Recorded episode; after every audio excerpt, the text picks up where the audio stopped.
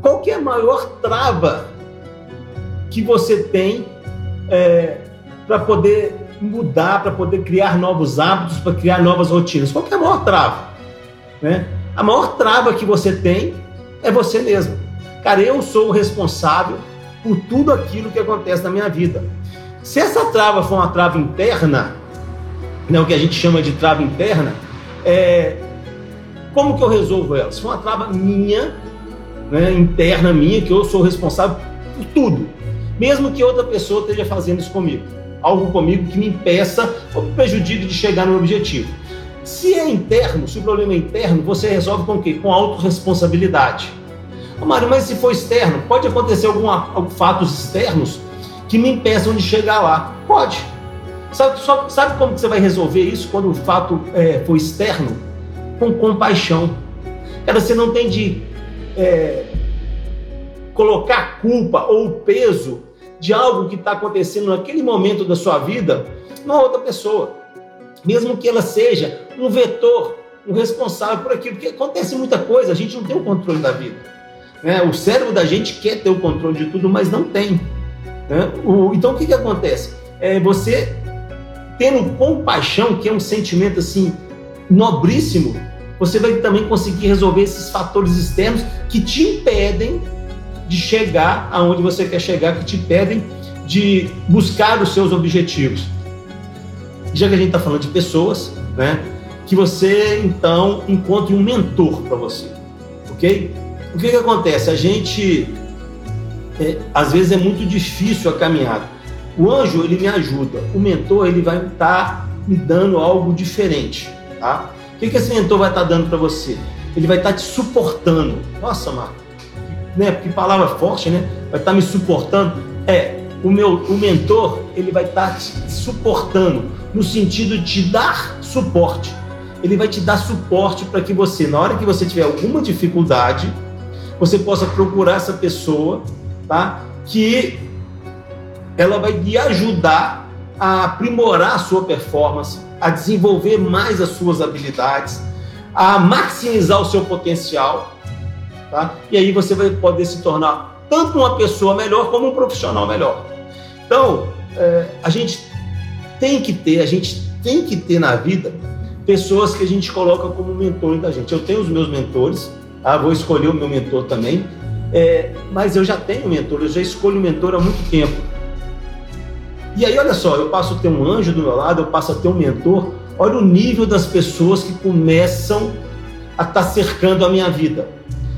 E eu quero que vocês prestem muita atenção, porque é através disso que na nossa próximo gatilho, vocês vão entender a importância do, do anjo, a importância do mentor e como é que isso vai é, destravar várias questões na minha vida, tá legal? É, tá bom, mano, mas assim, pô, eu, eu não sei quem que eu procuro aqui como mentor. Quem pode ser? Pode ser meu chefe? Pode, pode ser seu chefe.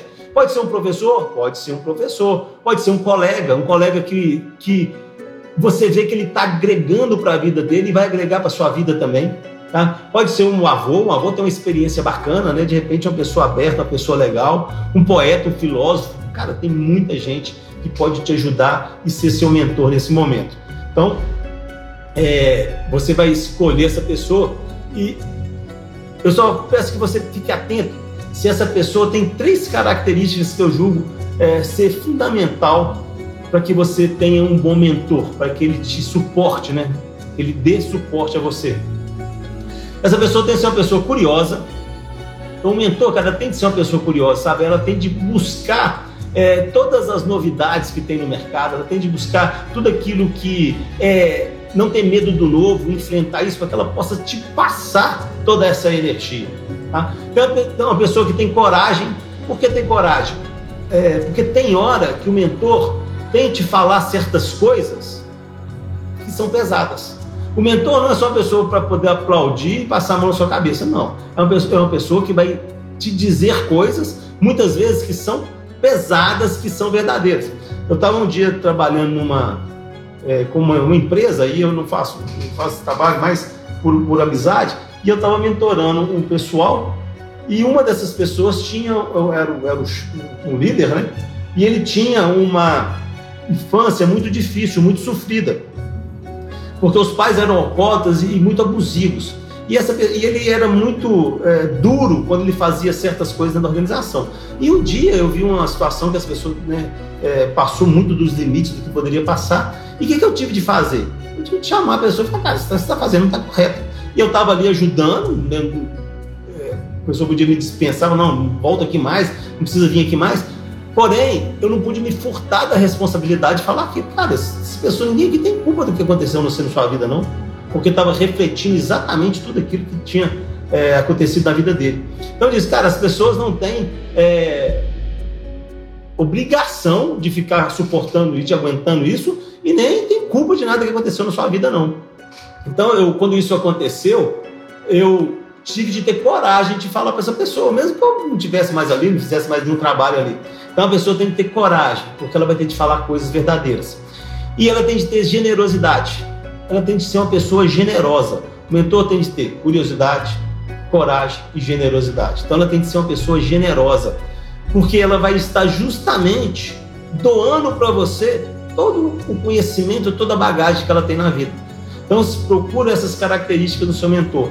Ela tem de ser curioso, ele tem de ser é, ter coragem e tem de ser generoso, porque ela vai estar tá te passando e né, com, a, com bondade tudo aquilo que ela já aprendeu na vida, então ela não pode ter. E outra coisa, ele tem que ser generoso também, e isso é legal, para que muitas vezes, quando a gente dá uma, a gente mentora alguém, você vê essa pessoa crescendo e isso não te incomodar. Porque muitas vezes o crescimento de outro, nós já falamos aqui no encontro passado, incomoda muito a, a certas pessoas. A pessoa cresce, a outra fica incomodada. Não, o mentor ele tem que ter alegria em ver seu crescimento.